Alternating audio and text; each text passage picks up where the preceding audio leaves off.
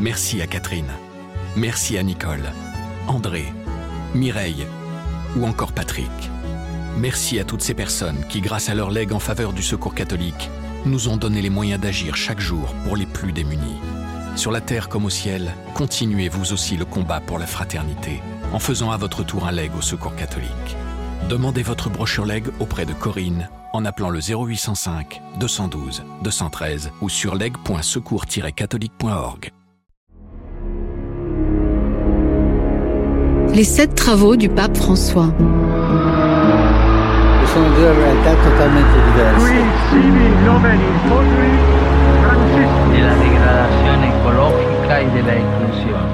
Depuis son élection surprise il y a sept ans, François mène de front tous les grands chantiers qu'aucun pape au XXe siècle n'avait osé ouvrir en si peu de temps. Autant de réformes qui bousculent non seulement l'Église, mais aussi l'idée que beaucoup se font du catholicisme et qui parfois suscitent de fortes oppositions.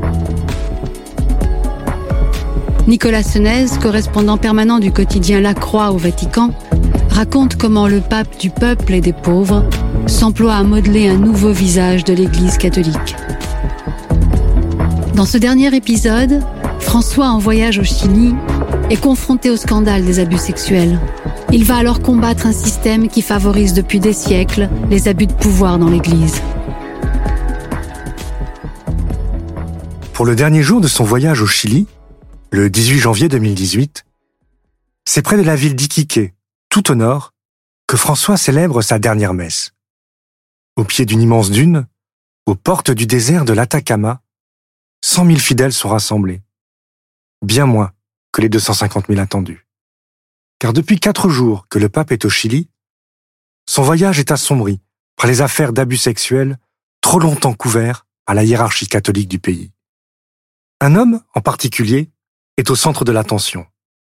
Juan Barros, l'évêque d'Osorno, au sud du pays, accusé d'avoir couvert Fernando Caradima, un ancien curé d'un quartier huppé de Santiago, à l'origine de nombreuses vocations, mais qui s'est révélé un redoutable prédateur sexuel. Dénoncé en 2004, il n'a été renvoyé de l'état clérical qu'en 2011. Rejeté par son propre diocèse, où les manifestations se succèdent contre lui, Monseigneur Barros a aussi été évêque d'Iquique de 2000 à 2004. Ce matin, il doit même y concélébrer la messe avec le pape. Aussi, à peine arrivé sur place, François est interrogé par une télévision chilienne. Sa réponse est lapidaire.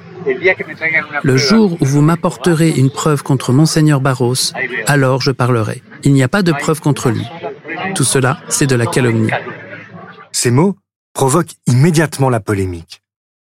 Principal conseiller du pape sur les questions de pédocriminalité, le cardinal Sean O'Malley, archevêque de Boston, reconnaît vite qu'il est compréhensible qu'il provoque une grande peine chez les victimes.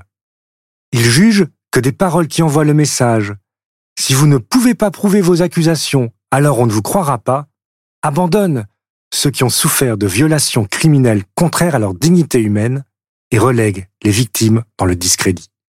François comprend vite sa faute, et dans l'avion qui le ramène vers Rome quelques jours plus tard, présente des excuses inédites pour un pape.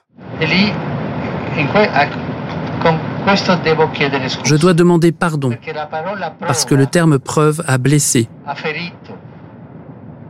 a blessé de nombreuses victimes d'abus.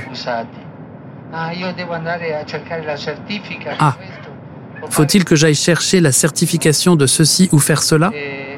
Non. C'est un terme de traduction d'un principe juridique et il a blessé. Et je leur demande pardon si je les ai blessés sans m'en apercevoir. Mais c'est une blessure faite sans le vouloir. Mais sur le fond de l'affaire, le pape ne lâche rien et une nouvelle fois défend Monseigneur Barros. On a continué l'enquête sur Barros. Aucun élément à charge n'est apparu. Voilà la raison, c'est ce que j'ai voulu dire. Je ne peux pas le condamner parce que je n'ai pas les éléments à charge.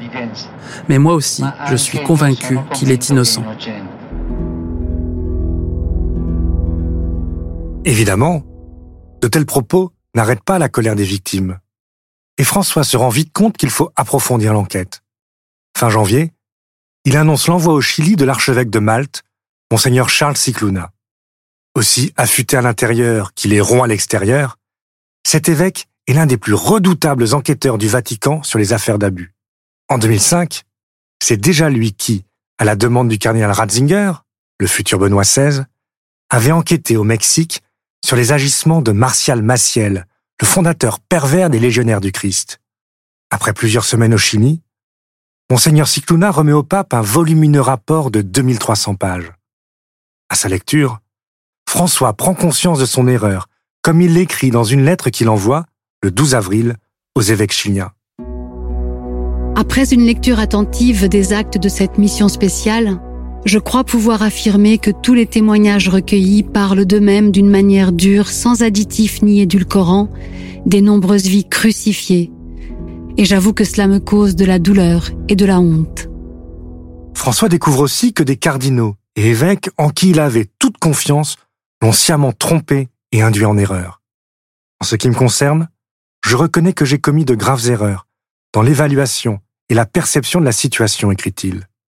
Dès maintenant, je m'excuse auprès de tous ceux que j'ai offensés.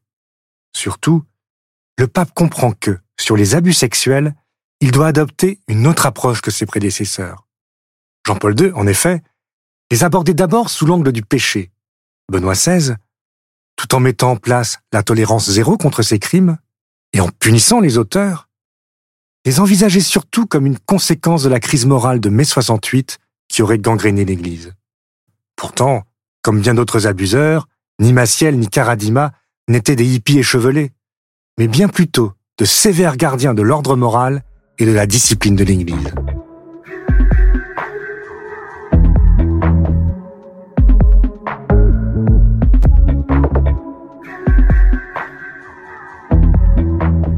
Or, le rapport de Monseigneur Cicluna décrit aussi un véritable système qui, au sein de l'Église chilienne, a permis et encouragé les abus et leur couverture par la hiérarchie.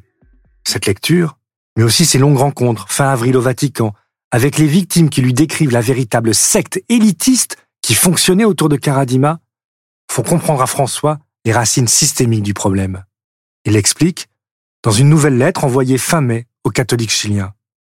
Chaque fois que nous essayons de supplanter, de réduire au silence, d'ignorer ou de réduire à de petites élites le peuple de Dieu dans sa totalité et ses différences, nous construisons des communautés, des plans pastoraux, des accents théologiques, des spiritualités, et des structures sans racines ni mémoire, sans corps, et finalement sans vie, écrit-il, voyant dans le cléricalisme le terreau de la culture de l'abus et du système de couverture qui lui permet de se perpétuer.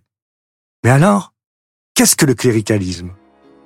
François l'a expliqué en septembre 2019 lors de sa rencontre avec les jésuites du Mozambique. Le cléricalisme est une véritable perversion dans l'Église. Le berger a la capacité d'aller devant le troupeau pour montrer le chemin, de rester au milieu du troupeau pour voir ce qui se passe à l'intérieur, et également derrière le troupeau pour s'assurer que personne n'est laissé pour compte. Le cléricalisme, au contraire, prétend que le berger se tient toujours devant lui, établit un parcours et punit d'excommunication ceux qui quittent le troupeau. C'est précisément le contraire de ce que Jésus a fait. Le cléricalisme condamne, sépare, frustre, méprise le peuple de Dieu. Le cléricalisme confond le service presbytéral avec le pouvoir presbytéral. Le cléricalisme est ascension et domination.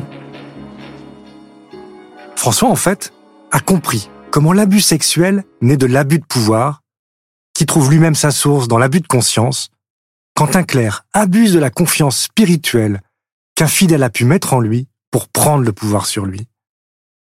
C'est ce qu'il avait déjà exprimé dans sa lettre, envoyée aux catholiques du monde entier au cœur de l'été 2018, juste après la publication d'un rapport de la justice de Pennsylvanie, décrivant des décennies d'abus par les prêtres de cet État du nord-est des États-Unis.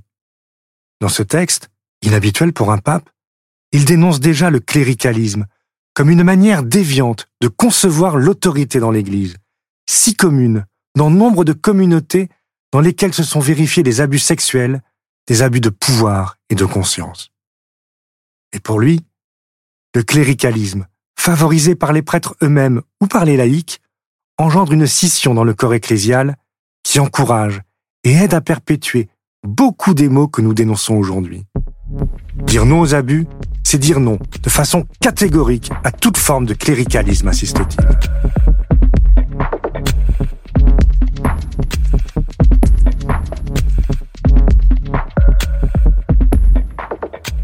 Mais comment faire alors? D'abord, en faisant prendre conscience à l'Église de l'ampleur des abus sexuels et de leurs conséquences sur les victimes. C'était le but du sommet, convoqué en février 2019 au Vatican, et où tous les présidents de conférences épiscopales du monde ont pu entendre, face à face, de très forts témoignages de victimes. L'occasion, aussi, de prendre réellement conscience du mécanisme des abus. L'autre piste envisagée par François est de revoir les relations de pouvoir dans l'Église.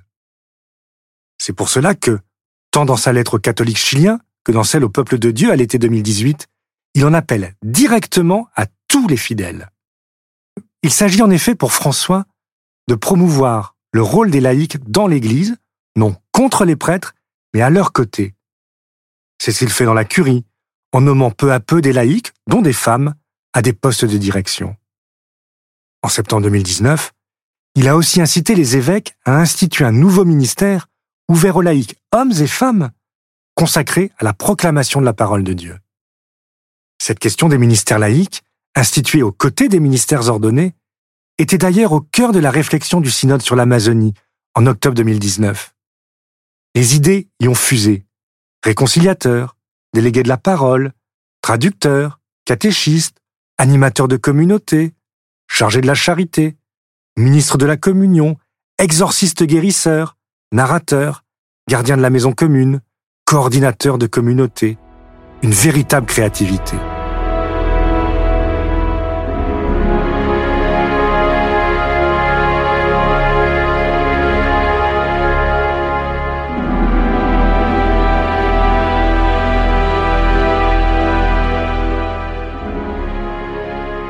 Évidemment, une telle vision bouscule la vision traditionnelle d'une Église encore largement héritée du Concile de Trente au XVIe siècle et qui plaçait en son centre le seul ministère du prêtre axé sur la célébration de l'Eucharistie.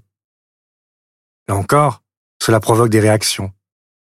Ainsi, quand monseigneur Carlo Maria Vigano, ancien ambassadeur du pape aux États-Unis, prend prétexte de la crise des abus pour attaquer François il est difficile de ne pas lire son accusation d'abord comme une tentative de sauvegarder ce système qui a produit l'abus et auquel François veut mettre fin. Mais François sait que la crédibilité de l'Église est aujourd'hui en jeu et que, pour assurer sa principale mission, l'annonce de l'Évangile, elle se doit de se réformer en profondeur, notamment en mettant définitivement en œuvre ce Concile Vatican II qui, il y a 50 ans, avait permis à l'Église de se rapprocher du monde. Au fil de son pontificat, qu'il pensait au départ bref, quatre ou cinq années, même deux ou trois, disait-il en 2015, François a pris conscience que la réforme demandée par les cardinaux avant le conclave allait bien au-delà d'une réforme des structures de la curie. C'est presque une révolution culturelle qui est à l'œuvre, en tout cas un processus long, qui se jouera sur plusieurs générations.